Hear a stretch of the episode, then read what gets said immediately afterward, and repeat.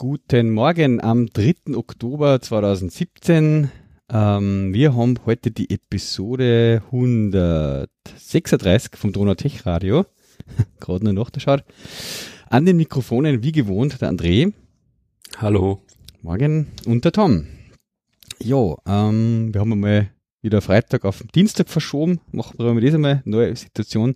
Wir probieren gerade mal ein bisschen mit unseren neuen äh, projektmäßig und terminlich gegebenen äh, Dinger unsere richtige Sendeposition zu finden. Genau, dass wir irgendwo einbringen noch. Genau, für die Hörer, die sozusagen die Aufzeichnung hören, macht das keinen Unterschied. Die, die uns live zugehört haben ab und zu, äh, ja, müssen da jetzt ein bisschen genauer auf unsere Notifications horchen und wir versuchen auch im Kalender sozusagen den Termin immer äh, ja, da hinschieben, wo wahrscheinlich dann sein wird. Aber ja, ähm, was tut sie? Äh, so, was haben wir denn, was haben wir noch? Wir haben viele äh, Themen auf der Liste, die wir schon länger schirmen. Wir haben auch ein paar ganz neue. Mhm. Ähm, wo wollen wir anfangen? Ja, ich kann einmal erzählen von der IAA. Mhm. Ich war ja vor voriges Wochenende äh, auf der IAA in Frankfurt. Genau, ja. Ähm, da ist einfach darum gegangen, das war so ein Geburtstagsgeschenk an meinen Vater und dann sind quasi äh, mein Papa, ich und mein Bruder mit ihm sozusagen gemeinsam nach Frankfurt gefahren. Mhm. Ja. Und war eigentlich ganz einmal eine ganz interessante Erfahrung. Ja. Also ich kenne diesen, jetzt mag es ja vielleicht ein bisschen kleinbürgerlich sein, aber ich kenne jetzt diesen Messebetrieb eigentlich so halt von uns aus der Umgebung, ne? sagen wir mal so Linz, äh, äh Wels, so mhm. in die Richtung. Mhm. Äh, und da muss ich sagen, ja, da ist halt Frankfurt ein ganz anderes Kaliber. Also es ist wirklich extrem was riesig. Ist die IAA überhaupt? Ist eine Automobilmesse. Die ja. internationale Automobilmesse ist das. Mhm. Genau. So eine von den etablierteren ja. äh, Automessen halt einfach. Mhm. Und es ist extrem über was für Areal, dass sie das erstreckt. Also schon alleine mal dieses Frankfurter Messeareal ist ja riesig. Und ich glaube, die von der IAA, die nutzen das ja relativ gut aus. also diese ganzen Hallen und so, die da waren. Ja. Wir sind da am Anfang mal eingegangen und dann war halt gleich eine der ersten Hallen, war die Mercedes-Halle. Mhm. Und ich habe halt gedacht, ja mein Gott, haben sie halt ein paar Mercedes drinnen stehen und so, ne? So ein bisschen größere Hallen. Ja, aber dann war das echt eine Mega-Halle, wo es quasi über drei Etagen hat sich das verteilt. Mhm und hast du über drei Etagen, was weiß ich, äh, die, die normalen Mercedes-Autos stehen gehabt, von die billigen, sagen wir mal, bis Maybach halt. Mhm. Ähm, also Konzeptautos so in aktueller Ferienproduktion ist sozusagen. genau, AMG-Autos stehen gehabt, ja. Mhm. Und so weiter, Formel 1 Auto. ähm, und du hast dir eigentlich in den meisten Autos auch wirklich einsetzen können. Ja. Mhm was mich gewundert hat, weil zum Beispiel da haben da gibt's diese, ich kenne mich jetzt bei den Mercedes nicht aus mit den ganzen Modellnummern, aber da gibt's ja so einen äh, Geländewagen, also nicht SUV, sondern der schaut wirklich aus wie Geländewagen. Mhm. So einen fetten, ja. Und ich meine, der fängt halt auch bei Basispreis, keine Ahnung, 150.000 genau. Euro oder so. Ja. und ja, da hast du eine sitzen können. Und wenn du mal geschaut hast, wie diese Autos dann ausgeschaut haben schon, also die IAA, die war dann schon eine Woche bei uns. Mhm. Also in Frankfurt. Die war schon eine Woche, bevor wir waren. Äh, ja, ich weiß nicht, was die dann noch mit diesen Autos dann, ja. Also da war teilweise wirklich, was das so Sitzpolster schon ein bisschen runtergerissen und so, weil sie da einfach so viele Leute reinsitzen, ja. Und äh, an dem Tag, wo wir waren, äh, war es jetzt so, ja, da war extremst viel los, also extrem, ja. Da haben sie wirklich jetzt nicht nur durch diese, genau, der ist es, da haben sie es nicht nur durch diese Mercedes-Halle da durchgeschoben, ja, sondern eigentlich prinzipiell durchs gesamte Messegelände. Mhm, mh. Ist ja, äh, du, ich schaue mir da gerade ein bisschen die äh, Fotos an, die du im iMessage geschickt hast. Da ist ja so mhm. zum Beispiel so Panoramafotos von die Hallen. Das war die Mercedes halt. Genau. Also und BMW habe ich glaube ich auch geschickt. Ja, genau. Also es ist echt brutal, was das für, für Hallen sind, was die da. Ja, dass das nur so eine Anziehungskraft hat überhaupt. Ja, ja, ja. Und Diese ganze, das auch von den Leuten her, ja. Autoindustrie da, ja. Mhm, also mhm. das ist wirklich, wirklich krass, ja. Mhm. Ja, und der genau. Jeep, was du gesagt hast, ist sozusagen die G-Klasse. Der, der schaut ja richtig, ja. ähm, immer schon, also ich weiß nicht, wie lange das den schon gibt, gell, man hat eh die Wikipedia-Page da rein tun, aber den bauen sie seit, ja, 79 oder so, oder? Länger schon. Auf jeden Fall. Ja, genau. seit, seit 79 und der schaut eigentlich immer so in der Art aus, ein bisschen modernisiert, aber äh, brutal, dass der eigentlich so, so einen Basispreis hat und so teuer ist, ja, aber bei die sehr beliebtes Fahrzeug, ja. Mhm. Ja, voll. Sieht man auch ab und ja. zu noch fahren, wo, ja. Genau. Krass. Ich habe halt eher immer so ein bisschen Richtung Elektroauto geschaut und so. Ja. Ähm, und da muss man aber sagen, also da muss man ja mal diese ganzen Konzeptautos eigentlich ausschließen. Weil erstens einmal, ja, sind das halt einfach Konzeptautos, ja. du weißt einfach nicht, ob das überhaupt so kommt in irgendeiner Form. Und zweitens einmal ist er immer ein bisschen, ja, das, ich meine, das können halt eine komplette Attrappen sein, weil bei den Konzeptautos ist es halt meistens so, du darfst halt eben nicht einsitzen, ne? Mhm. So wie jetzt, sagen wir mal, in den serienmäßig gefertigten Autos, die sie halt da stehen haben. Mhm. Äh, und ja, das, was sie halt an Elektroautos irgendwo zu bieten gehabt haben, jetzt einmal Mercedes, äh, war eigentlich in den Konzeptbereich. Okay. Es, sie haben zwar gleich beim Eingang von dieser Halle äh, irgend so E, die E-Klasse, glaube ich, gibt's als Ele mit Elektromotor, also ein paar so äh, serienmäßige, serienmäßig gefertigte Autos halt hingestellt gehabt, aber da war halt irgendwie klar, dass, ah, jetzt habe ich das da gefunden, das wie für ein Slack, dieses Panoramabild. Äh, da war halt irgendwie klar, naja, da haben sie quasi einfach den, den Verbrennungsmotor ausgebaut mhm. und halt irgendwie geschaut, in, in, in Elektro bringen. Ne? also, ja, ja, ist jetzt nicht wirklich das, was ich mir jetzt unter einem richtigen Elektroauto vorstelle. Mhm. Also haben sie einfach quasi halt nachgerüstet in ein normales Fahrzeug und, und sozusagen ein richtiges E-Auto. Genau, die anderen sind genau. Halt von Grund auf neue so Autos. Genau, da hat es irgend so eine E-Klasse oder was hat's gegeben und nur irgendwie eine teurere Stufe. Äh, ja. Mhm. Man hat jetzt zumindest. im Sound, glaube ich, gerade gemerkt, mal schauen, wenn, wenn du das hochgeladen hast, das Bild, dass das dein Upload quasi ein bisschen zugemacht hat. Ja, okay. Das hat man ein bisschen mir an Unterbrechungen gehört. Mal schauen, ob man das in der Aufzeichnung 11 MB, naja, okay. Ich glaub, das ja. Was ist denn dies, dieser, nach dem, was du da geschickt hast, nach dem Panorama, dieser ja. Bus da dann, oder was das? Äh, das war ein Konzeptauto. Einfach, aber der hat ein, Ich weiß nicht, ob das Elektro dann war. Keine Ahnung, das soll ein Lieferwagen sein, glaube ich. Okay, ja. Genau, ja, die, gerade Mercedes, die haben da bei diese Konzeptautos ganz abgefahrene äh, Geschichten, ja, mhm. mit so beschichtete ähm, Scheiben sozusagen, ja. Äh, das sind nämlich dann teilweise wirklich Scheiben drin. Also jetzt bei dem Lieferwagen weiß ich es nicht, aber es gibt ja da so einen anderen, diesen EQ zum Beispiel. Ja, das, ja. Und nur ein bisschen an teureren, ja. Die haben dann teilweise so komisch super beschichtete äh, Scheiben auch, mhm. wo du eigentlich von außen nicht einsiehst, aber halt von, von innen nach außen. Okay. Mhm. Ah, ja, ich weiß nicht, ob so Sachen dann tatsächlich. Also bei Mercedes war das irgendwie ziemlich was nicht, abgefahren, bis auf die Modelle, wie gesagt, die man jetzt irgendwer schon kennt, mhm. die halt einen Elektromotor haben. Dann sind wir, haben wir weitergeschaut zu, zu Audi, beziehungsweise halt Volkswagen-Gruppe, halt auch wieder mega, mega Halle. Der Audi, die haben schon äh, ein Elektroauto vorgestellt. Äh, das war, der schaut so aus wie Audi, Audi A4, so in die Richtung. Mhm. Der hat eigentlich auch schon relativ serienmäßig ausgeschaut.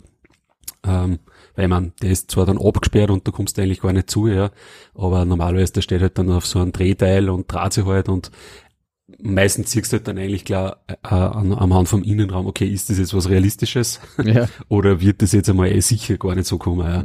und bei dem Auto, der aber eigentlich von innen schon relativ normal ausschaut. Mhm. Nur du kriegst halt dann auch keine Daten äh, so über die, die Reichweite, ja, Anzahl der Kilometer, die er schafft und so. Ja, äh, und generell Volkswagen, also ich hätte geschaut, ich, ich glaube, die haben zum Beispiel gar nicht den E-Golf dort stehen gehabt. Also vielleicht habe ich da übersehen, ja. Aber bei Volkswagen selber war eigentlich relativ eng. Die haben nur drei so Konzeptautos halt wieder stehen gehabt, äh, die halt anscheinend auch über Elektroautos waren, ja. Mhm. Aber dass die irgendwie jetzt den E-Golf oder so pusht hätten, und halt da gleich einmal, weiß ich nicht, fünf Ego gestellt hätten oder so, sowas auf jeden Fall nicht. Mhm. Ganz im Gegenteil, wie gesagt, ich habe den gar nicht gefunden, wo das steht eigentlich. und wir sind da relativ viel abgegangen. Okay. Ja, und dann danach wollte ich natürlich auch noch zu, zu BMW schauen. Äh, die haben natürlich eine eigene Halle gehabt. Halt auch mega, ja. Also die haben sich da sehr an, an Mercedes quasi gehalten, so vom, vom Aufwand. Äh, und bei BMW war es aber so, die haben äh, gerade diese i3-Serie ziemlich stark gepusht. Mhm. Also es kommt ja jetzt, ist schon rausgekommen oder kommt, keine Ahnung, äh, der i3S, mhm. äh, der erstens einmal von der Lackierung nicht mehr so komisch ausschaut, weil der i3 ist ja ziemlich abgefahren mit diesen komischen blauen Streifen, den du eigentlich in jeder ja. Variante drinnen hast, äh, den ich e-, ehrlich gesagt extrem schier finde. Außer du lässt das halt dann wirklich umlackieren, ne? Aber ja. Aber so serienmäßig hast du da nichts, äh, hast du nicht wegkonfigurieren können. i3S, der schaut normaler aus. Hat aber immer nur dieselbe Form, ja. aber halt nicht mehr diese komisch leuchtblauen Streifen da seitlich. Ja, kannst dann in den Chain so ein, so ein dunkelblau halt ja. äh, haben. Und die sind äh, von der Reichweite her besser. Also ich habe da irgendwo gelesen 450 Kilometer zünde ab. Also wie viel das das dann tatsächlich ist, praxismäßig weiß ich nicht, ja. Äh, aber die haben mal nicht schlecht ausgeschaut und die haben das wirklich gescheit pusht, ja. Also da bist du wirklich beim einige, bist du eigentlich gleich bei den Elektroautos gestanden und die haben da mehrere i3S halt stehen gehabt. Mhm. Äh, und dann es gibt anscheinend, was waren das, irgend so 3er BMW äh, mit diesem Electric Drive wo es im Endeffekt halt auch das gemacht haben, was die anderen machen. Sein Gott, den Elektro, da eine ballern irgendwie, aber äh, da war schon ganz klar halt der Fokus dann da so beim einigen so, gestern mal gleich zu den Elektroautos. Mhm. Was ich ganz interessant gefunden habe, das war nämlich bei den anderen eher so auf der Ebene, wie gesagt, ja, naja, haben wir halt ein paar Konzeptautos da stehen. Mhm. Ich mein, ähm, da haben sie das, glaube ich, haben sie sogar gleichzeitig mit der IAA da angekündigt oder präsentiert sozusagen eher einen neuen i3 da das war dann eh nie News ein bisschen auch, dass da jetzt ein Upgrade gibt. Mhm. Mhm. Es ist, glaube ich, so, ja. dass den i3 überhaupt mhm. erneuert haben und halt jetzt den i3S dazu haben, oder? Ja, ich glaube, es gibt beide. Ja, ja. Aber es schaut schon ein bisschen, oder entweder hat man sich schon ein bisschen an den Look überhaupt gewohnt einfach, aber er schaut schon jetzt ein bisschen normaler aus, sage ich mal, ja. Das, das Bild, das mhm. wir da drinnen haben, war, schaut schon ganz cool aus. Ich ja. bin einmal Probe gesessen, weil ich bin ehrlich gesagt noch nie in so einem i3 drin gesessen. Mhm. Ähm, und ich sag, ich meine, natürlich, jetzt in unserem Fall ist das jetzt nichts, was das irgendwie Familienausflüge oder so damit ja, machst. Ja. Aber so als Auto, wo ich sage, okay, ich fahre mit dem ähm, irgendwie nach Linz rein, wann ich muss, ja. ja. Oder hole ich halt gleich einmal zwei Kinder von der Schule ab oder mhm, so. Mhm. Geht das auf alle Fälle, ja. ja. Also er ist auch, obwohl er extrem klar ausschaut. Ich meine, klar, vom Kofferraum braucht man jetzt nicht reden, ja. Aber hinten haben wir auch eingesetzt und ja, pff, also ich finde das jetzt nicht arg, ja. Das ist mhm. jetzt nicht so, dass ich da jetzt nicht normal sitzen konnte mit meiner mhm. Größe. Also, pff, ja, hat man irgendwie schon gedacht, muss man halt jetzt abwarten, wie gesagt, wie das halt von der Reichweite jetzt ist vom i3S. War natürlich schön, ne, wenn er nur mal eins drauflegt, weil ich glaube, der aktuelle hat dann jetzt um die 350 oder so, glaube ich. Ja, da haben sie einmal ein Batterie-Update einmal gemacht oder Upgrade einmal gemacht, gell? Mhm weiß nicht, wie viel Kilowattstunden das der jetzt unterstützt, aber ich habe irgendwas in Erinnerung, so theoretisch 350. Das heißt, wenn es da nur mal fast um ein Drittel dann drauflegen, war das sicher nicht schlecht. Ja. ja. Und so ansonsten natürlich ja, haben sie halt sonst auch alles andere gehabt, was halt bei BMW jetzt irgendwie nicht bei drei auf dem Baum war. Hm, das ist witzig, ich versuche mir gerade durch die Konfiguration zu klicken vor dem i3. Gibt's die schon, oder? Weil ich wollte das bei der IAA auch machen, einmal so nebenbei. Ja und ist noch gar nicht gegangen. Gibt's die auf der BMW? Ja, ich bin jetzt auf der BMW AT eben von dem Link, was ich da reingepostet habe, dann weitergegangen auf. Kaufoptionen und dann konfigurieren. Und das ist witzig, weil du kannst dann eben Farbe, Innenausstattung wählen und dann Motorisierung und da blenden sie da dann Karten ein. Und das, ich habe mir gedacht, mhm. was dann da mit der Karten, was ist das hat mit der Motorisierung zum da?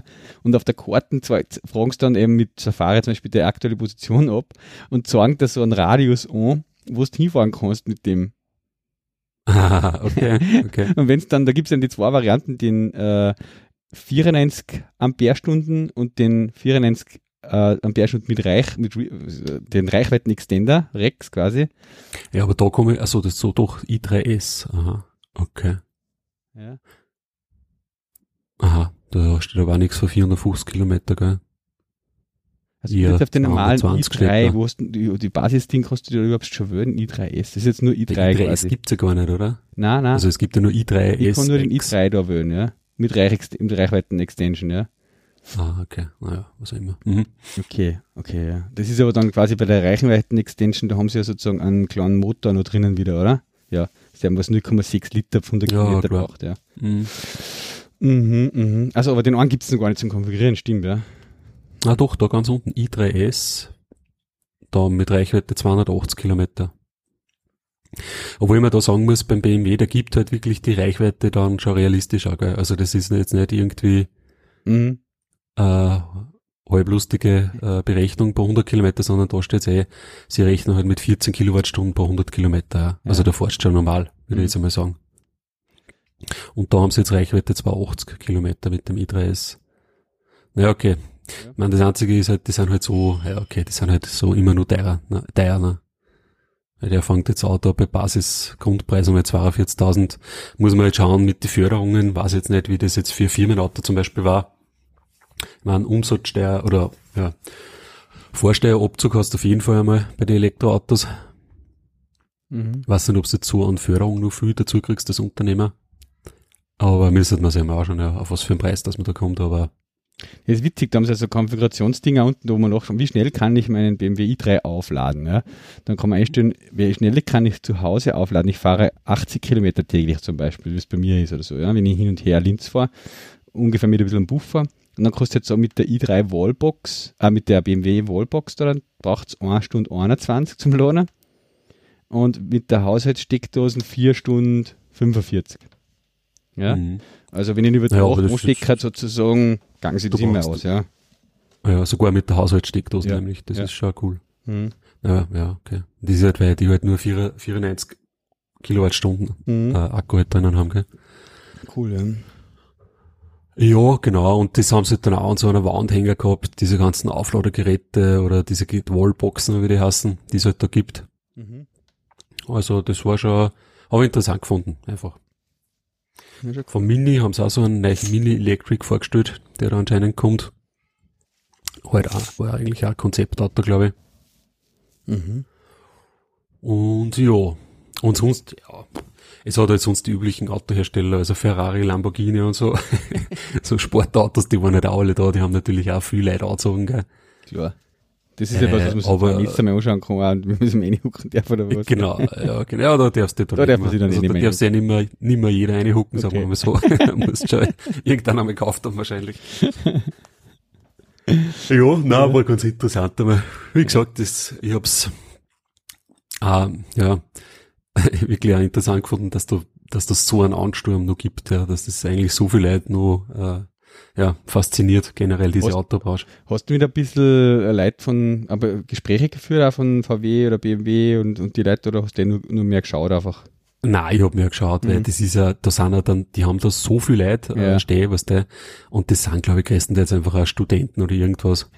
Ich finde es jetzt halt witzig, wie der Prinz da beim verzögert, was der, weil er letztes Mal gesagt hat, er war beim VW-Händler und hat ein bisschen geschaut. Und dann, wenn er damit, ich dachte das selber mal gerne experience, wenn man so mit einem quatscht jetzt mit einem Verkäufer und dann über Elektroantrieb redet und so, wie Dieselverbote und so, mhm. wie sieht er dann.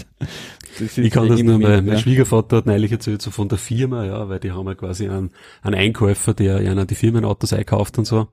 Und der Einkäufer hat halt neulich einmal gemeint, so zum, äh, zu irgendeinem VW-Händler halt in Linz. Äh, naja, wie es jetzt eigentlich ausschaut, so mit dem E-Golf, ob das jetzt keine Alternative war. Und die haben halt dann gleich so reagiert, so, na, na, da, wenn's da wegfahren, wenn's da von Linz wegfahren, da kann ich Ihnen versprechen, da stängen sie gleich wieder ins Athlet und so, ne? also der halt voll dagegen geredet hat. Ja klar, die haben halt jetzt das Problem, die müssen halt jetzt diese ganzen Autos mit Verbrennungsmotoren, die da irgendwie zuhauf stehen haben und produzieren. Ja. Jetzt halt trotzdem nur ein paar Jahre verkaufen, ne? Haben wir ja. Das ist halt, oder auch von, von der Timo Hetzel da von Pitz und so, äh, der hat sich ja jetzt einen E-Golf gekauft. Mhm. Und der hat halt auch erzählt, naja, da findest du halt auch fast keinen Händler, der halt den einfach zum, zum Testen auch anbietet, dass mhm. der den dann tatsächlich dort steht hat. Mhm. Mhm. Weil das eigentlich, glaube ich, schätze ich jetzt einmal so, äh, von, von, von, von VW so ein bisschen halt so, ja, naja, okay, jetzt machen halt die anderen E-Autos und wir dürfen es nicht ganz irgendwie äh, nicht dabei sein, dann machen wir halt einen Golf ja, mhm. mit E-Motor, so in die. Richtung ist er. Aber so dass jetzt da wirklich das Unternehmen, quasi die Unternehmenskultur halt auf das umgestellt wird oder so, das sieht man jetzt da nicht wirklich. Mhm. Und so hätte das beim BMW oder so auch, ja. Also wenn du jetzt zum, zu dem Linzer BMW-Händler da gehst und sagst irgendwie, du magst das i3, ja, dann würde die wahrscheinlich auch zuerst einmal auslachen probieren oder so. Ja, ich meine, beim, beim BMW in Linz, da haben sie ja schon sehr prominent diesen ist ein i3 oder i3 Sturz drinnen stehen und alles. Ja, beim BMW ist vielleicht eh nicht so krass, ja. weil die pushen das halt auch ziemlich stark. Mhm. Na, und meine Kollegen haben ja in Braunau auch, äh, jetzt wenn wir geschaut haben, wegen die Autos heuer, auch mein i3 Probe gefahren und alles und das war schon mit so also ganz normal sozusagen behandelt vom BMW-Händler einfach, also ob das jetzt mhm. einfach eine ganz normale Option halt auch ist. Okay. Ja. So war schon ganz okay.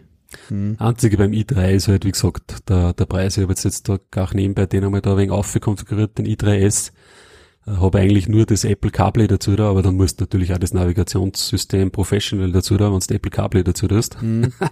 hat's da gleich noch mal 3300 Euro Sonderausstattung dazu. Ja, ja und dann, da kommst du Richtung 50.000 Euro oder so, ja. Mhm. Was halt ja. schon, ja okay, für einen BMW konnte man sagen, ja eh normal. aber ist jetzt aber, doch der BMW. Da wird's halt dann schon ja. ein bisschen teuer an netto. Ja, mein Studienkollege von mir, der hat, der wohnt da in der Nähe von Innsbruck und der hat sich jetzt, hat sich jetzt einen Privat sozusagen angekauft, am i3. Ah, ja. Der ist halt sehr ähm, glücklich einfach darüber, jeden, jeden Tag, wo Sonne scheint, wenn er seine, seine Photovoltaikanlage halt einfach ansteckt, das Auto. Ja. ja. das ist natürlich dann eine andere Motivation. Und ich glaube auch, das ist überhaupt bei dem ganzen Elektroding auch, man liest jetzt auf diese äh, ganzen Gegenartikel, die halt schreiben, ja, das ist eh eigentlich so, un, so schlecht immer nur für die Umwelt, wenn der Strom, der dann eingedankt wird, alles über Kohle und so erzeugt wird. Ja, klar.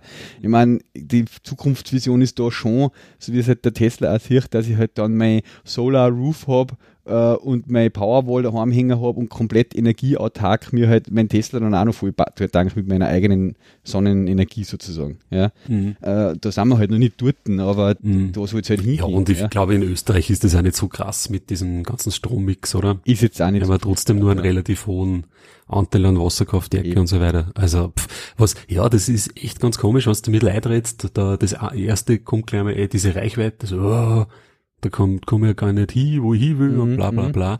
Obwohl das eigentlich wahrscheinlich in 95% der Fälle ein Blödsinn ist. Ja. Also ist so, ja. ich kam halt quasi überall hin, außer du fährst jetzt nach Italien auf Urlaub oder genau, so. Ja. Genau. Oder vielleicht Skiurlaub von mir, wenn es kalt ist und ja. du musst nicht einharzen und was der Teufel. Ja. Ja. Äh, ich habe einmal so überlegt, das ich ist aber zweimal im Jahr. ja, ja. Ich, ich vielleicht maximal vier, fünfmal im Jahr so Fahrt, wo ich eben weiterfahren müsste, das wie diese Reichweiten, die sie halt alle haben. Ja.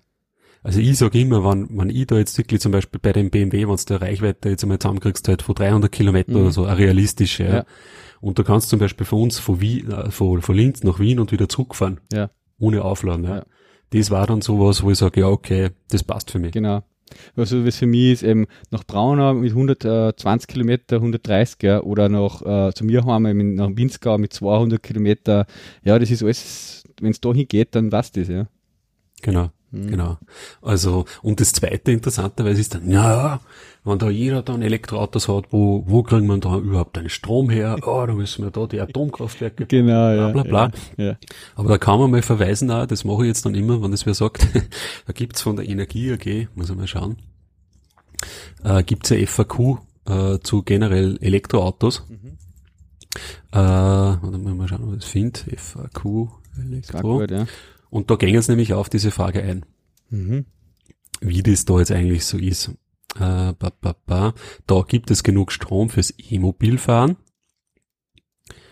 Äh, bla bla bla bla bla. Da steht, Elektroautos fahren energieeffizienter als ihre Verbrennerkollegen, deswegen wird der Stromverbrauch nicht eins zu eins mit der im fossilen Bereich eingesparten Energie steigen. Mhm, Im ja. Gegenteil, mit Elektromobilität kann der österreichische gesamte Energieverbrauch gesenkt werden. Mhm. Und dann haben sie halt nur da ein paar so Werte angegeben.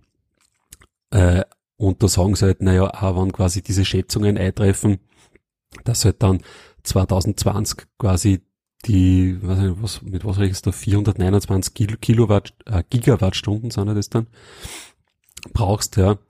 Ähm, dann steht aber trotzdem, wann das nur davor ist, dann in 2020, dann sind trotzdem die E-Autos quasi für weniger als ein Prozent des gesamten Strombedarfs verantwortlich. Wahnsinn, ja. Ja. Also da geht es um gar nichts. Das Und gut, da steht alleine, dass ja. ein Megawatt Solarkraftwerk am Solarcampus der Energie AG in Überstelze könnte Strom für 480 Elektroautos mhm. erzeugen. Mhm. Ja. Also man, man, kann nicht so schwer einschätzen als Laie, sage ich mal, gell? Wie viel ist das dann im ja, Verhältnis zu dem Gesamtstrom, genau. was wir haben und alles, ja? ja. Genau, also eigentlich, da geht es um nichts, schreiben mhm. die halt. Ja. Ich kann mich noch erinnern, ich war mal bei einer Energie AG, also in der Energie AG im Power Tower bei so einer Veranstaltung vom IT-Cluster vor zwei Jahren und da hat auch der Litzelbauer äh, Manfred da so einen Vortrag gehalten über Disruption und, und neue Themen mit E-Mobilität halt und da hat er genau das gesagt, also quasi ähm, wie wenig prozentual das halt aufs gesamte Netz halt ausmachen würde, wenn so und so viel Prozent äh, der Autos halt Elektro waren. Ja. Mhm. Das ist mir da hängen geblieben auch, ja. Aber das ist cool, wenn man da mal äh, von einer Energie geht, so, so eine Seite, wo man hinverweisen kann, ja. Mhm. Genau, genau. Ja, super. Ja, und ich verstehe das ja gar nicht. Ich meine, es das heißt ja nicht, dass jetzt quasi wir das mit der bestehenden Infrastruktur stemmen müssen, ne? Mhm. Also pff, je mehr Elektroautos das gibt, desto mehr Strom wird halt verbraucht, desto mehr Geld verdient dann auch die Energie. Ja. ja. Und ist ja nicht so, dass die keine Kraftwerke mehr bauen konnten. Mhm. Und die werden jetzt auch nicht irgendwie jetzt irgendwelche Atomkraftwerke uns hinstellen oder so. Ja, ja. Weil das ich habe so schräg gefunden, dass dann der Chef von Energie geht, wo mal so ein Interview gegeben hat in einer Zeitung, wo er halt das so klein geredet hat, die E-Mobilität und so eigentlich gesagt hat, das ist eh nur so ein kurzfristiger Trend jetzt und so. Und da hat er unter anderem auch als Gründer halt irgendwie gesagt, so quasi, ja, wenn jetzt dann zu einer, einer die Mitarbeiter alle mit E-Mobilität fahren würden und die würden gern Lohner wollen, sozusagen bei einer in der Garagen unten, im Tiefgaragending im Power Tower, müssten sie da ein eigenes Umspannwerk bauen, quasi nur damit sie halt den Strom da zur Verfügung stellen konnten für die ganzen E-Autos, ja, und so. Äh, aber das ist ja ein Bullshit, weil es, es, ist ja nicht so, dass ich da immer ständig überall lohnen muss. Wenn ich das Auto, wie es bei mir jetzt, wirst du auf der BMW-Seite auch gut verdeutlichen, wenn ich am Tag 80 Kilometer fahre, ja, dann reicht es ja, wenn ich es über Nacht immer anstecke bei mir daheim. Ja, ja, weil da brauche ich nicht unter dem Tag dann auch noch jeder, alle paar Meter irgendwo zu einer Zapfseilen fahren. Ja, ich brauche auch nicht unbedingt in der Arbeit beim Ding der tanken die ganze Zeit, sondern ich kriege mir locker wieder heim damit. Ja. Mhm. Ja, und also, ich meine, es ist ja bei den Tesla Charger und so, da ist ja doch so, okay, die haben halt eine bestimmte Gesamtleistung, die die fahren können. Aber wenn halt dann wirklich irgendwie vier oder sechs oder acht Autos dort stehen und gleichzeitig laden dann teilt das halt auf. Ne? Ja, ja. Also ja, die laden ja nicht immer Vor allem, was glaube ich viele Leute eben nicht sehen, ist einfach das, dass du sozusagen eh daheim immer quasi über die Nacht oder das Auto steht ja voll oft irgendwo still, ja, und da gluckert es halt so schön langsam voll. Ja, du brauchst ja nicht immer innerhalb von einer Minute voll tanken, wie es beim Benzin ist sozusagen. Ja, mhm, da fällt genau. der Tankstelle und Tank halt jetzt voll. Aber daheim und bei, beim E-Auto ist es ja eh so, dass es eigentlich immer fast voll ist, weil es ja eh, wenn ich es irgendwie länger wo stehen habe, dann einmal dort anstecke halt. Ja. Genau. Ja, sicher. Also, und die meistens hast du halt auch bei uns, also wir haben es zumindest im Haushalt so, hast du halt da bei der Garage eher stark Steckdosen halt noch. Mhm wo du halt dann sowieso viel reinfahren kannst. Genau. ins, ins Auto, ja, und dann hast du eh halt in, einer, in zwei Stunden oder was das halt geladen. Die Matik ist sicherlich für Stadtbewohner, die jetzt in der Kurzparkzone parken und so, ja, wie das bei denen ja, läuft, müssen ja, halt einfach mehr Zapfseilen nur irgendwo in die Stro Städte, sozusagen an die Straßen aufgestellt werden. Aber ja. ich meine, da ist auch überall Aber Strom, das ist die halt Straßen, da Infrastruktur, und so. Ja. ja. Ich meine, die Infrastruktur, die muss sie halt aufbauen. Ich meine, wieso soll die schon da sein? Nein, wieso soll jetzt ein, ein, also ein, Best, ein Best in Parking hergehen und in seine Parkgaragen überall halt äh, ein paar äh, Parkplätze machen für Elektroautos, ja. äh, ja. Genau. Das gibt's halt nicht, weil du das halt nicht brauchst, ja. aber wenn dann einmal es wirklich losgeht, ich meine, früher hat es auch noch keine Tankstellen überall gegeben. Ja. Jetzt gibt's es halt, ja. und ja, genau. das, aber ich, ja, ist irgendwie ein bisschen komisch, so die, die, die Skepsis, so. Mhm weil ja die Leute ganz so wurscht sein. Ne? Ist dann ein Problem von der Energie AG oder von dieser ganzen äh, Energiefirmen halt oder Infrastruktur. Geschichte ist das halt dann, ja, aber mir dann eigentlich wurscht, ne? Mhm. Ja, weil du gesagt hast vorher, ähm, wenn du dann innen reinschaust in die Autos, merkt man recht schnell, ob das ein Konzept ist oder äh, was sozusagen aktuelles, verfügbares. Da habe ich jetzt ganz witzig von dir, bin zufällig jetzt wieder mal über ein YouTube, ein YouTube-Video gestrippert. Äh, das postet jetzt auch mal da einer. Und zwar von OC Detailing heißen die. Das ist ein, äh, ja, eine Autotuning-Firma oder was. Die machen spezielle Lacksachen und Innenraumverbesserungen, was ich. Und der hat ein Video jetzt gemacht, einmal so über einen Tesla Model 3 First Look. Äh, der hat schon ziemlich viel über Tesla Model X und, Model S und so, was er halt tuned und, und umbaut und modifiziert und, und umlackiert und so gemacht. Und da eben, sag mal, den, den, den Model 3 quasi aus so richtiger, irgendwie, das war halt mir das erste Video, wo jetzt nicht offizieller Channel da ähm, mhm. ja, Model 3 was gemacht hat, sondern wirklich halt eine, eine Werkstatt sozusagen, die ein Model 3 da steht hat. Und da war es auch eben wieder witzig, weil einfach der Innenraum so eben prototypisch ausschaut, einfach halt ganz ja, anders wie jeder andere Innenraum halt. Ja, bei den Model 3 ist An das habe ich mir jetzt halt gedacht, wie du das gesagt hast. Ja. Das, wenn man da reinschaut, könnte man auch glauben, das ist ein Prototyp und kein echtes Fahrzeug, mit dem man auf der Straße ja, fahren kann. Stimmt. Aber das war ganz witzig zum sehen, auch, weil er aus Sicht des Mechanikers und so halt einfach da ein bisschen über das Auto geredet hat. Ja. Kann man sich mal anschauen. Mhm. Okay, ja, muss ich mal schauen. Ja, Großen und Ganzen äh, war ganz, war ganz interessant. Was, was ich auch interessant gefunden habe, es gibt, hat auch einige äh, chinesische Aussteller gegeben. Mhm. Also chinesische Autofirmen, die da bei uns, also ich hab die jetzt nicht kennt, diese Marken, ja, aber schon wieder vergessen, wie sie es Kasten haben. äh, die halt aber dann auch eigentlich schon einige Elektroautos stehen gehabt haben. Aber jetzt nicht so wie beim i3 halt relativ klar und so, sondern die haben halt da richtig fette SUVs und so stehen gehabt, ja, die zum Laden waren. Ja. Aber interessant gefunden, ne? da kannst du durchaus sagen, dass auch von China um irgendwie einmal ein Autohersteller kommt, der da mal ein bisschen einen größeren Wurf macht mhm. und von der Reichweite vielleicht einmal ein bisschen zumindest zum Herzagen bessere Zahlen hat. Prophezeiungen gibt es ja immer, die sagen, es kann jetzt dann im Prinzip jeder äh, Akkuhersteller zum Autohersteller werden. Oder naja. jeder Computerbauer, ja. Weil die ganzen komplizierten naja. Teile des Autobahns nicht mehr da sind, ja. Ja, pff, weiß ich nicht. Bei uns gibt's ja die Magna, oder? In, in Österreich. Ich meine, da kannst du im Endeffekt da hingehen und da die Autoteile produzieren lassen. Also. Ja. Ja. Hm. ja. Okay. Jo. Jo, spannend. Aber mal äh, andere Welt gesehen, da sozusagen. Ah ja, was halt nur geil war, siehst, das war vielleicht auch noch ein Punkt, der für uns interessant ist, diese ganzen, ähm, wie soll man das sagen, das waren ja keine Verkäufer, sondern so Betreuer von den Autofirmen, die halt da, da gestanden sind, ja. Also es müssen ja alleine bei Mercedes, weiß ich nicht, 100 oder was gewesen sein, ja. Ähm, die waren alle mit so iPad Minis ausgestattet, mhm. wo es dann auch die, da haben so spezielle Apps gehabt, wo es die Autohersteller quasi dann auch nur mal, ich weiß nicht, war das dann eigentlich nur ein Webview oder so für die, für einer, für einen Autokonfigurator oder so. Aber da haben sie halt die ganzen Preislisten und so gehabt bei den serienmäßigen Fahrzeugen, ne? Mhm, mh. Dann die Ausstattungsvarianten haben sie da sagen können. Es waren bei vielen Autos war quasi davor äh, nur so ein Steher, wo halt ein Tablet eingeschoben war. wo du halt auch dann im, über ein Tablet halt schauen hast können, ah, okay, was ist das jetzt für ein Auto, was sind da jetzt die äh, Daten dazu, was sind die Merkmale. Mhm. Das haben wir interessant gefunden, ja. also die waren quasi überall und überall iPads.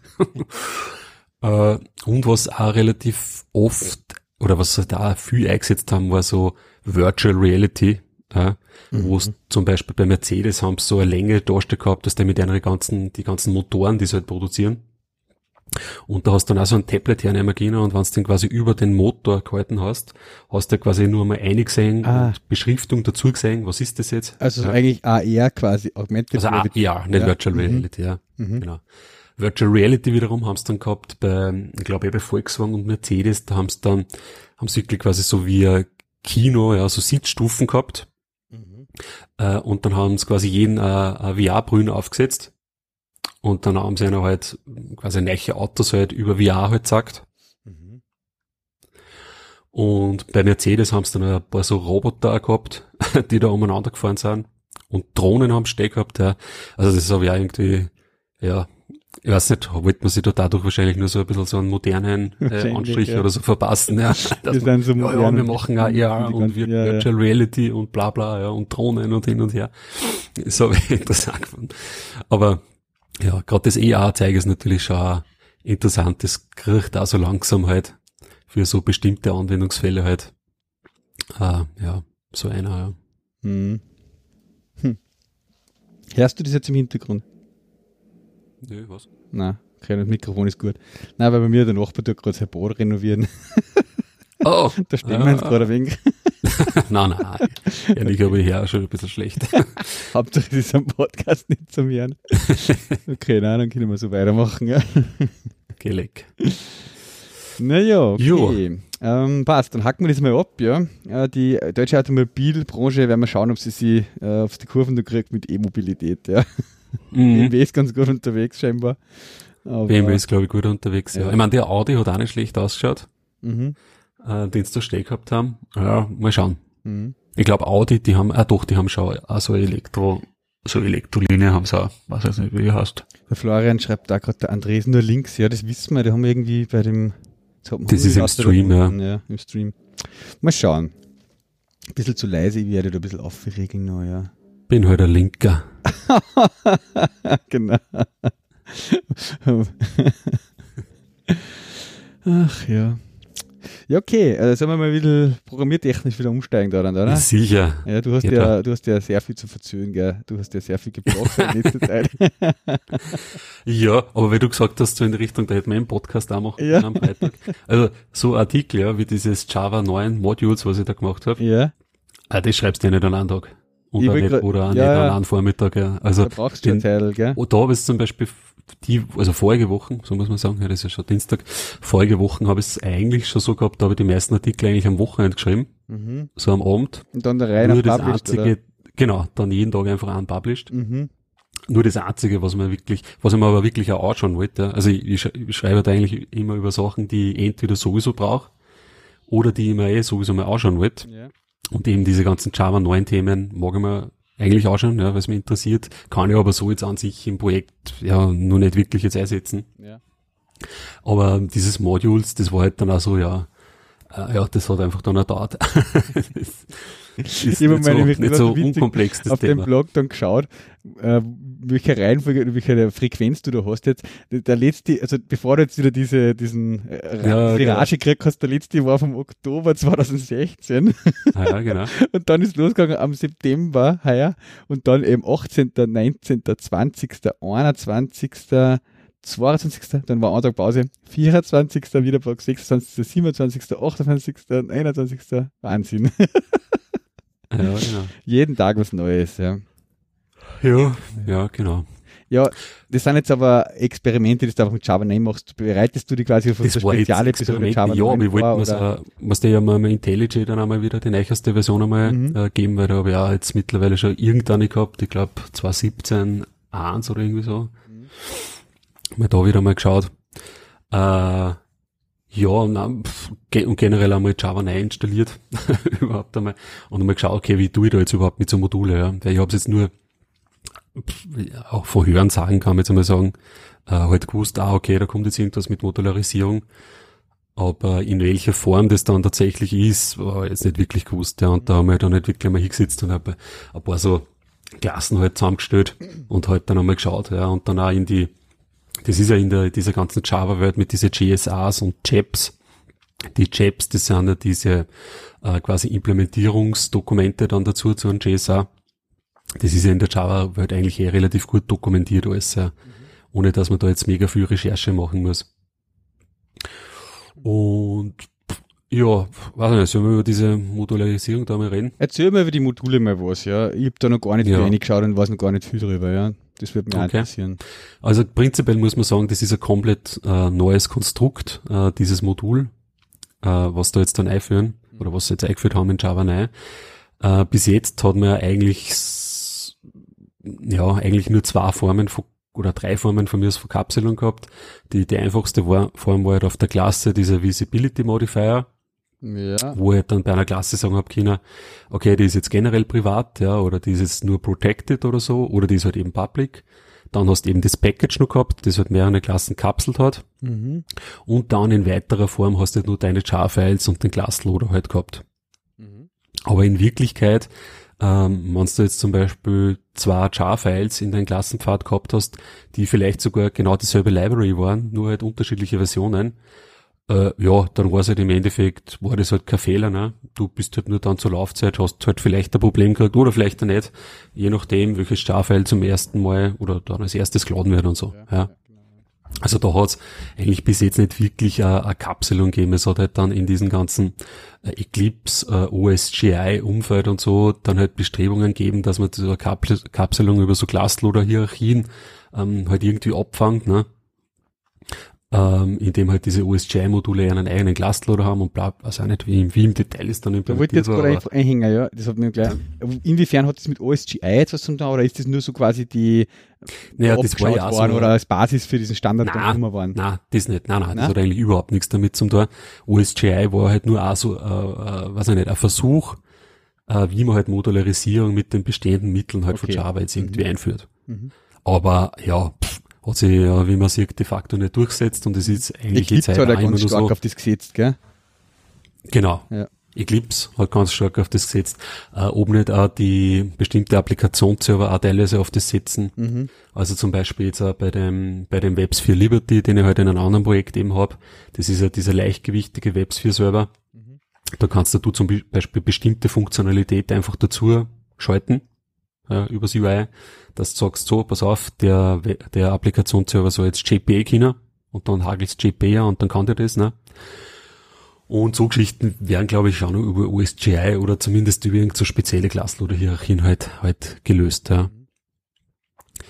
Ähm, aber ja, wurscht von der Java-Sprache her und jetzt an sich oder vom JRE, vom Runtime Environment, ähm, ja, hat halt nur eben da diese drei Möglichkeiten, sage ich jetzt einmal, geben, äh, da ein bisschen zu modularisieren. Und das ändert sich jetzt eben in Java 9. Jetzt gibt es dann tatsächlich ein Modul, ähm, wo du dann bei jedem Modul prinzipiell sagen kannst, okay, welche ähm, Packages quasi inkludiert das äh, und welche Packages exportiert das. Ja? Äh, das kann man sich so vorstellen, wenn man jetzt ein Java-Projekt irgendwo ähm, liegen hat, gibt es ja meistens einen Source-Folder, wo die Sourcen drinnen liegen. Und bis jetzt war es halt auch so, dass quasi Source und dann Slash, dann der Package-Name, ja, das waren ja mehrere Subverzeichnisse meistens. Und dann liegt halt irgendwo der Java-Datei drin. Und mit Module war es jetzt so, dann hast Source, dann hast quasi äh, den Modulnamen, ja, und dann da dahinter erst das Package sozusagen. Ja. Also umfasst quasi das Modul, kann schon mal mehrere unterschiedliche Packages umfassen. Mhm. Und du gibst dann nur mal in einer speziellen Datei, das ist die sogenannte Module-Info Java-Datei, die dann quasi im Root von diesem Modulverzeichnis liegt. Also von Aha. dem jeweiligen, also du hast dann mehrere solche Inhalt. Genau, wenn du jetzt eine Anwendung hast mit mehreren Modulen, hast okay, mehrere so mhm. Modulverzeichnisse und in jedem Modulverzeichnis hast du diese Module Info Java ja. und dem, dem gibst du halt nur mal an, was ist der Modulname äh, und welche Packages quasi werden exportiert. Und dann ist es aber so, wenn jetzt zum Beispiel bei einem bestimmten Package das sagt, es wird exportiert, dass dann quasi nur Klassen exportiert werden, die halt mit diesem Public Visibility Modifier ähm, ja, mhm. äh, äh, implementiert worden sind. Ja, nur die werden exportiert. Also du sagst quasi da, ich schaue jetzt bitte in einem Artikel mit Exports eben Java Logging ast.app und dann hast du grundsätzlich werden die, wird dieses Package und alle Klassen da drin exportiert, aber halt auch nur die, wo halt sozusagen dann die auf Public sind. Ja, genau. Ja. Mhm. Nur die, die auf Public sind. Genau. Da drinnen. Mhm. Das ist einmal die eine Seite von den Modulen. Die andere Seite ist, du kannst halt dann wiederum ein Modul kann quasi dann eine Abhängigkeit auf ein anderes Modul haben. Mhm. Und diese Abhängigkeiten definierst du dann auch da. Ähm, wohlgemerkt ist es halt dann so, dass ich, wenn ich da jetzt zum Beispiel sage, requires Java Logging, ähm, gebe ich da jetzt keine bestimmte Version oder so an von diesem Modul.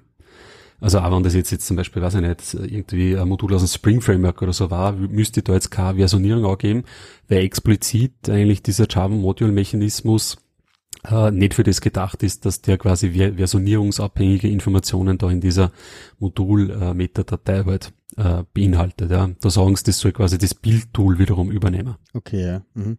Ich meine, wie die das dann machen, ja, ein Gradle oder ein Maven, ist noch, sei nochmal dahingestellt. Also ich habe jetzt, ich glaube, das ist halt gerade nur in Arbeit überhaupt bei denen. Also modulspezifische Sachen machst du jetzt sein. Dass das quasi genau auf so auf diese Java 9 Modulebene erheben. Ja. Ja, weil ich frage äh, mich gerade, wenn ich dann gefunden, ne? zum Beispiel wieder mehrere Dependencies sozusagen drinnen hätte oder mehrere Java-Files am Ende, äh, wo Java-Logging drinnen ist, äh, weiß ich ja erst wieder nicht sozusagen dann, welches er hernimmt von den zwei Ja, ein Java-Logging ist jetzt ein scheiß Beispiel, weil in Wirklichkeit, ja. das liegt ja beim JDK drin. Ja, ja, Aber sagen wir jetzt einmal, keine Ahnung, hast du äh, Dependency auf Hibernate oder so. Ja. Äh, also ich glaube, es wird ja de facto muss es dann so werden, dass ein Gradle äh, das generiert halt dann ja, aus den Informationen, die in deinem Bildpunkt-Gradle stehen. Das Module Info. Genau. Aha, okay, ja. So wird das werden. Ja, also ich glaube nicht, dass da jetzt irgendwie dann ein komisches Zusammenspiel gibt, sondern die werden das einfach generieren und aus. Okay. Da wirst du wahrscheinlich für jedes deiner Projekte hast einfach dann ein Modul. Ja, und wenn du quasi unterschiedliche Module machst, mit einem AP-Modul und mit einem Implementierungsmodul, dann musst du halt Subprojekte machen in dein Gradle-Projekt. So wird okay, das werden, ja. glaube ich. Mhm, mh. Aber wie gesagt, da finden wir jetzt noch nicht recht viel dazu. Mhm weil das wahrscheinlich auch für die intern dann relativ viel an Hacke ist. Genau. Mhm. Und bis dato war es ja so, äh, dass wir zum Laden der Klassen äh, haben wir oder verwenden wir ja Klassloader, die halt eben in dem Klassenpfad nach einer bestimmten Klasse dann suchen. Äh, diese Klassloader gibt's jetzt immer nur in Java 9. nur es kommt halt ein, ähm, ein Pfad dazu, in dem sie eigentlich zuerst jetzt einmal schauen und das ist der sogenannte Module Path. Ja.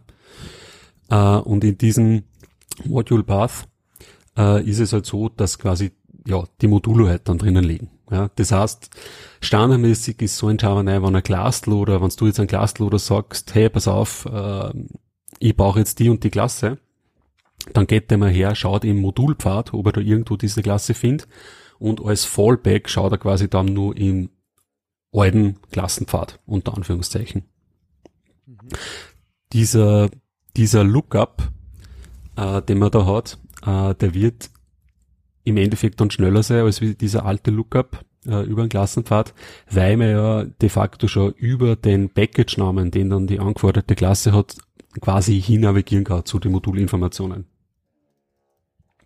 Durch das, dass ich in jedem Modul drinnen stehe habe, okay, welche Packages importiert, exportiert das, ja, ähm, ja, dürfte dieser Lookup relativ performant sein. Mhm, mhm. Muss ja nicht alles durchsuchen sozusagen, ja. Muss ja nicht da jetzt irgendwie alles, alles durchsuchen, ja, und diese ganze, genau.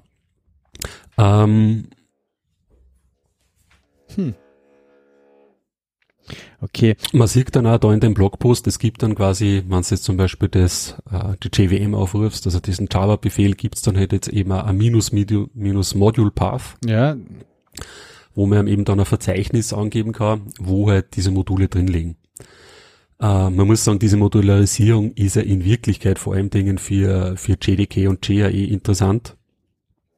Meine, vielleicht teilweise auch für Applikationen, ja, aber ich meine, ich glaube, man wird es in der Applikation im Endeffekt dann nicht äh, extrem ausarten lassen, dass dann da, weiß ich nicht, zehn Module oder so aus Innerhalb einer Applikation. Applikation ja, ja. Genau, also wirst halt, wie gesagt, maximal so API und dann Implementierung und dann nur Webanwendung oder irgendwie so halt, ja, egal.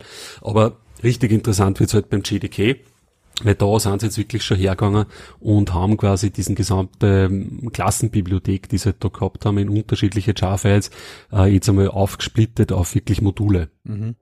Und die nehmen da jetzt nicht ähm, irgendwelche Jar-Files oder so äh, her, sondern da gibt's ein neues äh, Archivformat, das ist dieses JMod, mhm. wo das aber anscheinend noch ziemlich, zumindest ist das mein Wissensstand, proprietär ist. Okay. Äh, wo noch gar nicht feststeht, ob die jetzt das quasi, also die jetzt im Sinne von, äh, weiß ich nicht, wo das herkommt, Oracle wahrscheinlich oder OpenJDK aus, na, Oracle, ob die das quasi überhaupt veröffentlichen, sozusagen als Open Source, dieses Format, ja. Aha, okay. Das heißt, das, das heißt, man Variante, wie die jetzt an der JDK ausliefern, sozusagen, Teile, wie das drin ist. Sozusagen. Genau. Okay, ja. Genau, da gibt's dann im JDK ja ein Verzeichnis, weiß ich nicht mehr, wie das Gasten hat, Lib oder irgendwie so, glaube ich. Und wenn man da reinschaut, da liegen dann diese ganzen Gmod-Dateien halt drinnen. Mhm, mh. Und da gibt's eben dann fürs Logging zum Beispiel eine Gmod-Datei. Ja. Da haben's, ja, diese ganzen Bereiche, die es halt im Java gibt, haben sie halt da aufgesplittet. Und dies, in diesen, diese Module liegen halt dann auch in diesem Modulpfad halt dann drinnen, ja. Äh, jetzt ist es interessant, weil diese Module-Info, von der wir zuerst geredet haben, wo die Meta-Informationen drinnen stehen über das Modul, ist ein ganz normales Java-File dieser Module-info.java. Das wird dann von dem Java-Compiler auch in einer Class-File kompiliert. Ja. Und du kannst eigentlich dann auch wie bis jetzt auch immer hergehen und dann den jar-Befehl nehmen und quasi dann einfach ein jar-Paket erzeugen aus diesem Modul. Ja. Du hast quasi dann im jar-Paket an oberster Ebene sozusagen dieses Module Info.class ja. ja. und dann halt die Packages quasi aus dem Modul und die Class-Files drinnen. Mhm. Das sind dann äh, sogenannte, wir haben die Kassen, äh, Modular Jar Files, nennen uns das. Die haben halt den Vorteil, das sind jetzt, hat jetzt nichts mit Gmod oder so zum da, ja. Das sind ganz normale Jar Files de facto. Die haben halt den Vorteil, die kannst du halt dann auch nehmen und zum Beispiel in einen Klassenpfad reinhauen von einem Java-Programm, kleiner als Java 9. Okay, ja? weil da ist halt dann weil die quasi Trennung halt der Klassen über Java-Files halt dann. Ja. Genau, und das ist aber de facto trotzdem nur ein normales äh, Jar-File. Ja, wenn du das dann aber in Java 9 halt reinhaust, ist eigentlich für Java 9 ein Modul. Okay, ja. Mhm. Äh, genau. Mhm. Jo. Ich meine, macht jetzt aus deiner Sicht, ähm, du hast ja gesagt, ja, es macht jetzt für normale Applikationen, wird man nicht so viele Module haben. Es ist eigentlich eher jetzt was, was super ist für äh, JDK, JRE und dann halt auch wahrscheinlich halt mhm. halt diese Sachen wie Spring halt einfach also Frameworks und, und dass halt die sich besser modularisieren können einfach, oder? Ja, für, genau. Für einen normalen Anwendungsentwickler wird es jetzt nicht so den mega äh, ja. Sinn machen, da die Anwendung stark zu modularisieren, aber du musst dir ja, wahrscheinlich darauf einstellen, dass du in Zukunft, wenn du Java-Anwendungen äh, baust mit, mit, Spring und Hibernate und dem Ganzen, äh, dass du dann halt da mit Modulen zu tun haben wirst, sozusagen, oder? Oder kannst Vielleicht, du das ja, komplett ignorieren für eine Zeit und, und die Sachen, die jetzt zwar schon Modulinformationen mitliefern, dann normal nur einsetzen? Ja, genau. Ja. Also da, gerade da wird es immer interessanter und ich glaube, gerade in dem Bereich haben sie eben dann relativ äh, ja, immer viel nachbessern müssen, ja. Weil prinzipiell hört sich dieses Modulzeug relativ super an. Äh, und jedes Modul muss dann auch wirklich die Abhängigkeiten definieren, die es hat äh, und so weiter. Äh, aber zum Beispiel dann für ein Framework wie, wie Spring, ja, was zum Beispiel ja in x andere Frameworks oder Libraries, äh, zu x andere Framework oder Libraries halt äh, Migrationen quasi anbietet oder Integrationen Integration, halt ja. Mhm. ist halt das, haben sie halt dann wieder so Speziallösungen im Endeffekt braucht, Mhm, ja. mhm. Weil was die ja zum Beispiel oft machen, ist, die dann über Reflection schauen äh, oder die laden, probieren einmal, dass irgendeine Klasse laden, ja? Ja. Und wenn die Klasse dann ein Klassenpfad ist, dann dann sie es halt über Reflection instanzieren Mhm. Mhm. von irgendeinem So bei Spring Ja. Boot mit dieser Autokonfiguration quasi, auch, oder? Wo es dann sehr Ja, gut generell im Spring Pfad ist das halt ein ja. Mechanismus, was der, der schaut halt, ob, keine Ahnung, vom Log4j oder was irgendwelche Klassen da liegen, irgendein Beispiel jetzt, ja. Mhm. Das heißt halt aber dann theoretisch, dass die eigentlich in ihre Module äh, Dependency auf das konfigurieren müssen, ne? Sonst Mhm. können sie es auch nicht instanzieren. Okay, ist klar, ja. Mhm. Äh, und dann hat man gesagt, naja, okay, dann haben wir das aufgeweicht und dann haben wir gesagt, naja, okay, bei Reflection ist irgendwie dann doch so, dass quasi die Module halt nicht angeben musst. Mhm. Also du, Ja. mhm. Und ja, das, das musst du in dem Blogpost einmal durchlesen. Also, oder die Frage du, was für ein es Blogpost ist das? Ich meine, Achso, es was wäre, äh, genau, Mhm. das ist dann ein wenig weiter unten, da werden halt diese ganzen äh, Spezial dann. Szenarios halt dann auch nur beschrieben. Naja, spezial, es werden ja nicht alle auf einmal umstellen dann auf Ja. die Module. Ne? Also du wirst Ja. auf jeden Fall den Fall haben, Das mischt. dass du dann da, zum. Beispiel eh mit einem Spring oder so arbeitest, was schon super modularisiert ist, weil das ist dann auch noch ein Punkt, den wir vielleicht heute noch dann besprechen können, Spring Framework 5. Mhm. Aber du wirst genauso gut Libraries haben, die gängen vielleicht gar nicht auf die Module. Und da hast du halt dann nur die Schar-Files, ne? Und da ist halt die Frage, okay, was passiert dann in diesem gemischten Modus quasi, ja? Da haben sie sich halt dann auch wieder, ähm, ja, so ein Workaround mehr oder weniger überlegt. Dann gibt's das sogenannte Unnamed Module. Dann kommen quasi alle Jars eine, die kein Modul definiert haben. Mhm. Gibt's aber dann auch wieder spezielle Regelungen bezüglich der Abhängigkeiten. Also, du kannst, wenn du jetzt quasi ein Modul definiert hast, dann darfst du kein Dependency definieren auf das Unnamed Module, ja. Das geht nur in die andere Richtung und lauter so Geschichten. Also, Mhm. ich kann mir durchaus vorstellen, dass es dann in der Praxis, ja, das, das wird einige, einige Zeit dauern, bis sie das einmal dann wirklich durchzieht. Okay. Ja. Wie gesagt, gerade so für Frameworks ja, oder, oder was ich nicht, so Dinge, die Glasspath-Scanning machen und dann irgendwas instanzieren, was halt da finden. Äh, pff, Spannend. Ja, ich bin gespannt, wie das, ob das, das, du hast ja schon angesprochen, Spring hat ja auch sozusagen eine Version 5 released, gell? Und, ja, äh, letzte Woche, genau. Ja, und die, die sind jetzt ja sozusagen, da, da haben schon Modularisierungen drinnen, oder? Die haben jetzt released sozusagen nachdem es Java 9 released worden, Ob jetzt, oder? ob jetzt da Modularisierung an sich drinnen ist, weiß ich nicht. Sie sagen, sie sind zumindest kompatibel. Kompatibel, ja. Mhm. Java. Ich weiß, werden höchstwahrscheinlich halt auch diese Modular Jar-Files halt verwenden. Ne? Mhm. Den Ba- äh, Irgendwie. Blogpost linken wir auch mal da einer. Genau. Habe ich mir jetzt auch nicht im Detail angeschaut, what's new, aber sie sagen jetzt quasi, sie sind jetzt, sind, du, sie setzen jetzt sind Java äh, 8 quasi voraus, oder? Ja. Genau. Und unterstützen Ja, eben die ganzen so. Java 9 Sachen auch. Mhm. Mhm. Ja, was da vor allem Dingen auch interessant ist, sie haben jetzt äh, Kotlin-Support dabei, gell? Genau, ja. Das ist, glaube ich, eh so ziemlich das erste Mal, oder? Dass da quasi in Spring dezidiert jetzt ein Support für eine andere Programmiersprache neben Java halt ähm, ja einführen. Groovy haben es auch schon länger drinnen. Groovy, ja, stimmt, obwohl, ja, Also der, der Jürgen hat ja bei der Vierer oder bei der irgendwas 4.2 oder irgendwo schon explizit gesagt, äh, oder auch beim Spring Boot, ähm, ist ja auch so ist explizit, du kannst komplett die Spring-Anwendung seit einer gewissen Version in rein Groovy auch schreiben, ja. Du brauchst Mhm. keine einzige Java-Klasse mehr.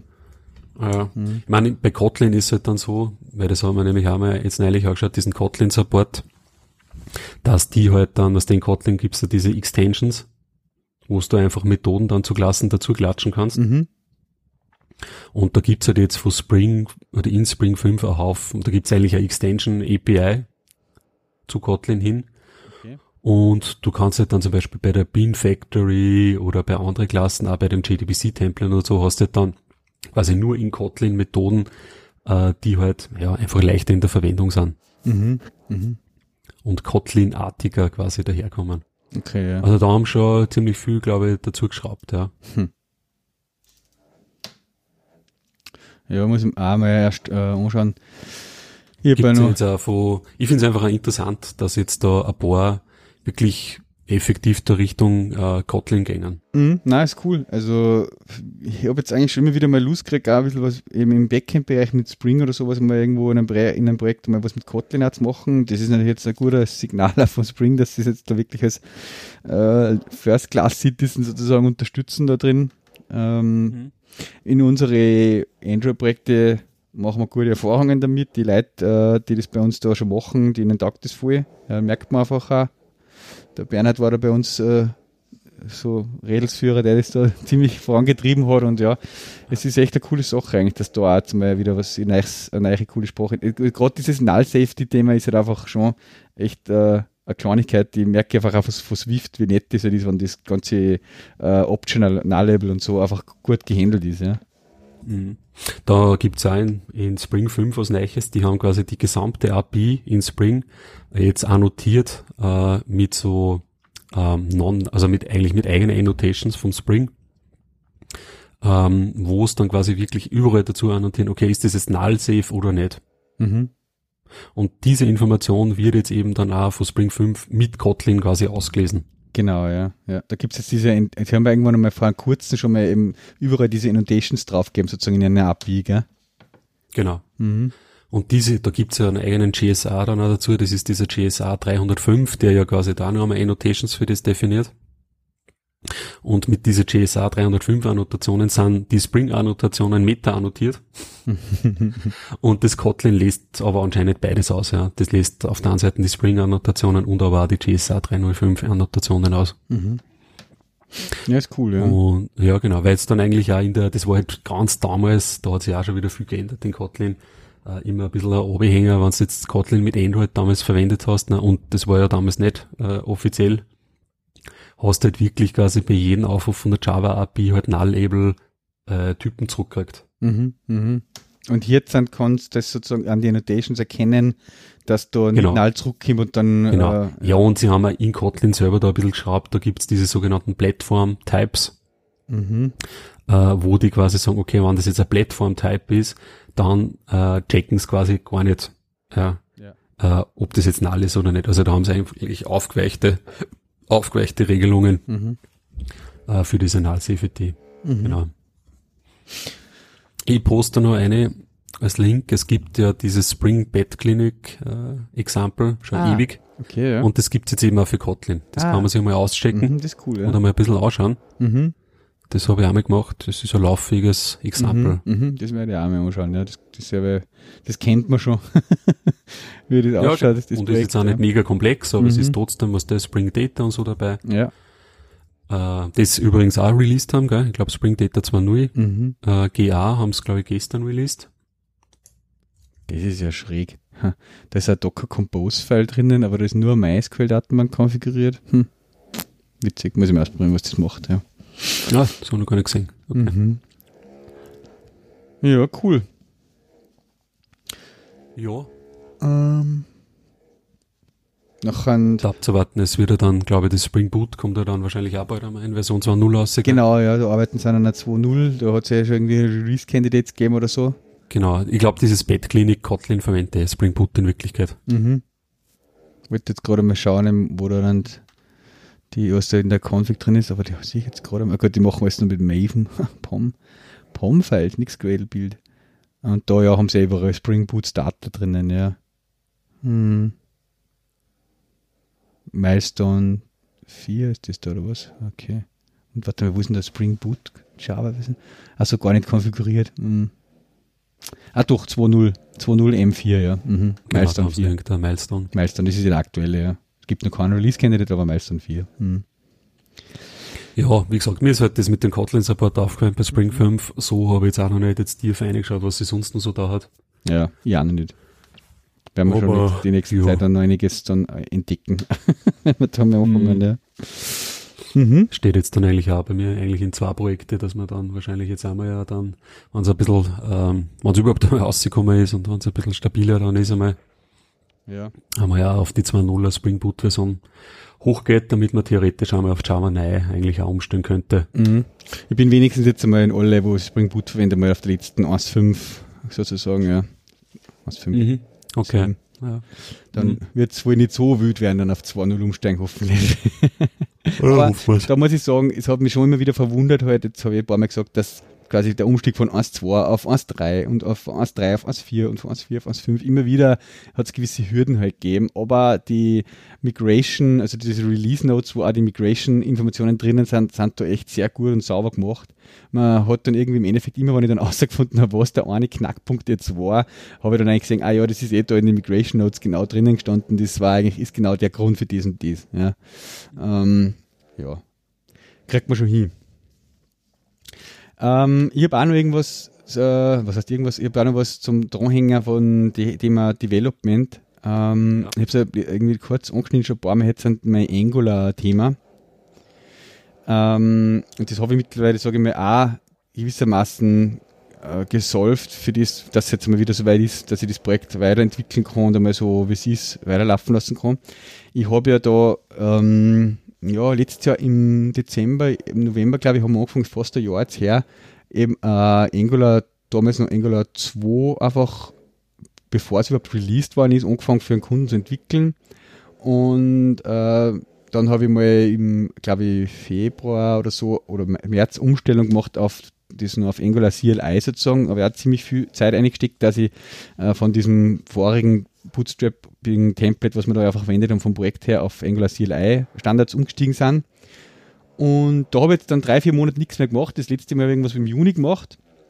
Und dann hätte ich jetzt wieder irgendwie Änderungen machen sollen, ein paar neue Features dazu da und wollte halt das wieder zum Laufen bringen. Und war halt total schockiert, ähm, dass das nicht einfach sozusagen wieder gelaufen ist out of the box. Ja, das mhm. Projekt hat so toll gehabt und ich habe extra, wir haben ja schon ein paar Mal drüber geredet, äh, mhm. Jahren verwendet statt NPM, weil halt einfach oft der Schatz ist bei einem NPM so quasi, dass er halt irgendwelche eine Subdependencies oder irgendwas wieder nachladen äh, in einer neuen Version. Ja, äh, und dann die, die Version halt nicht mehr zusammenstimmt mit irgendwas anderem, was drin hast oder deinem Code halt. Ja? Und da hätte ich mir eigentlich gedacht, ja, bei Yarn ist das halt nicht so. Ähm, und habe aber dann äh, sozusagen leider feststellen müssen, dass da auch diese Probleme gibt. Und habe ziemlich lange gebraucht, bis ich eigentlich überhaupt das geglaubt habe, dass das jetzt, dass, ich, dass da wirklich dieses Problem ist und ich nicht irgendeinen Fehler mache. Und habe aber dann festgestellt, dass sozusagen wirklich so ist, in dem Projekt mit, wo ich das Jahren, also dieses Packages JSON im Git-Repository natürlich habe, ja, und dazu jetzt ein Jahren.log-File habe, das auch im Git-Repository eincheckt ist, ja. Ähm, ich aber trotzdem auf zwei verschiedene Maschinen, nämlich am Bildserver und auf meinem lokalen Maschinen, verschiedene Packages installiert kriege im Node Modules Folder, wenn ich ja einen Install mache. Ja? Mhm. Und das sollte ja eigentlich laut Definition nicht passieren.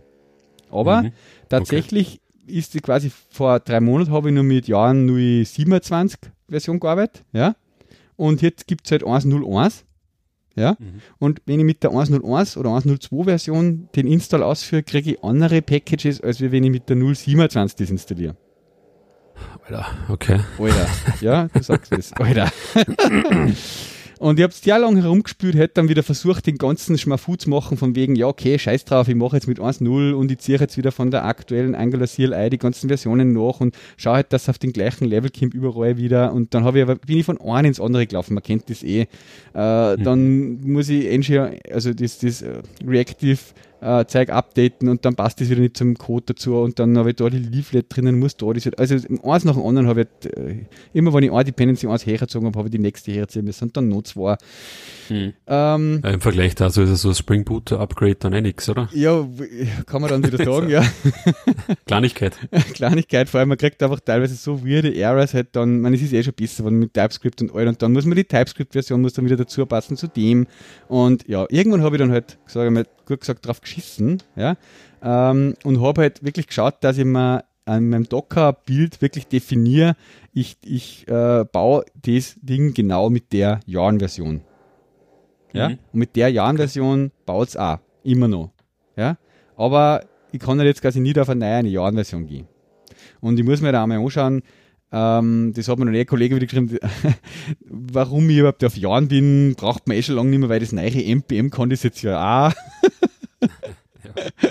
Also, oh mein Gott, man müsste halt ständig das ganze Tooling umstellen und ich habe dann auf Twitter ein paar, ich habe da ein bisschen gerantet auf Twitter, habe ich eben auch Reaktionen gekriegt, äh, so wegen, ja, äh, ich glaube, der Christoph hat mir das geschrieben, ähm, er hat auch so ein äh, Angular-Projekt und äh, obwohl er das jetzt auch nicht ständig quasi betreut und, und daran arbeitet, äh, tut er trotzdem alle paar, einmal im Monat oder was da halt das Update und aktualisieren, obwohl der Kunde gerade nichts braucht von dem auch. Ja? Einfach nur, damit er halt da nicht zu weit äh, hinten, nach hinten fällt. Ja? Äh, damit er nicht, wenn er dann wieder was damals quasi komplett wieder daneben steht. Ja?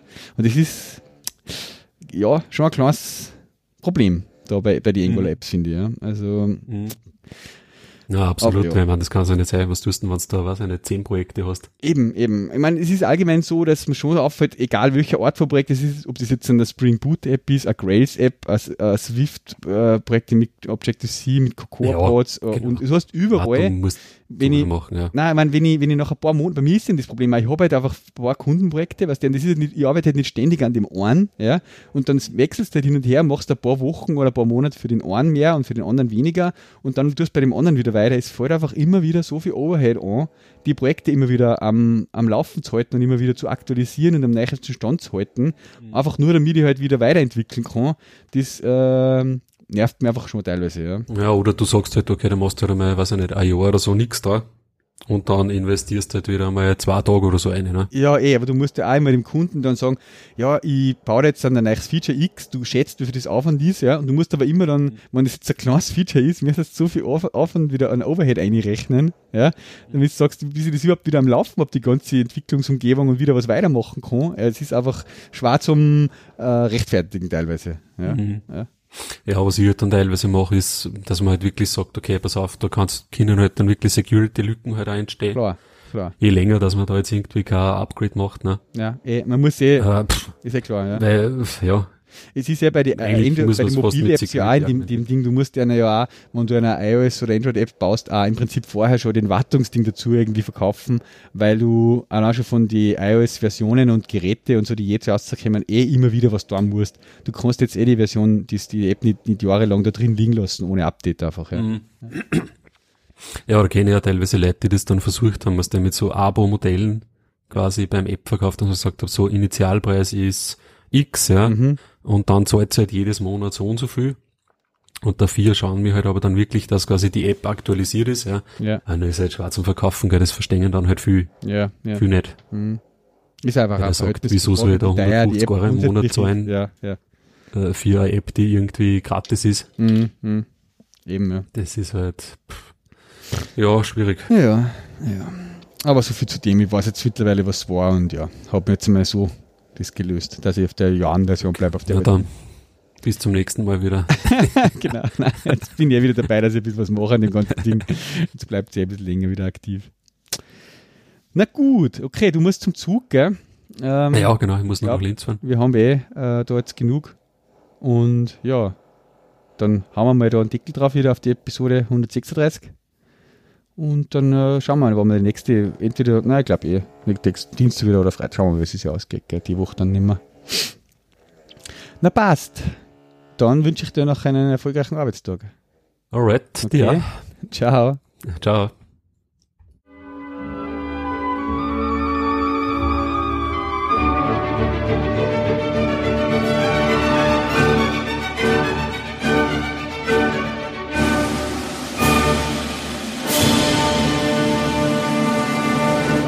Das war eine weitere Episode vom Donatech Radio. Damit das Ganze nicht so einseitig ist, würden wir uns freuen, wenn ihr uns auf unserer Webseite DTRFM Kommentare hinterlasst. Ihr könnt uns auch auf Twitter unter DTRFM finden, auf Facebook unter Donatech Radio und sogar auf Google Plus.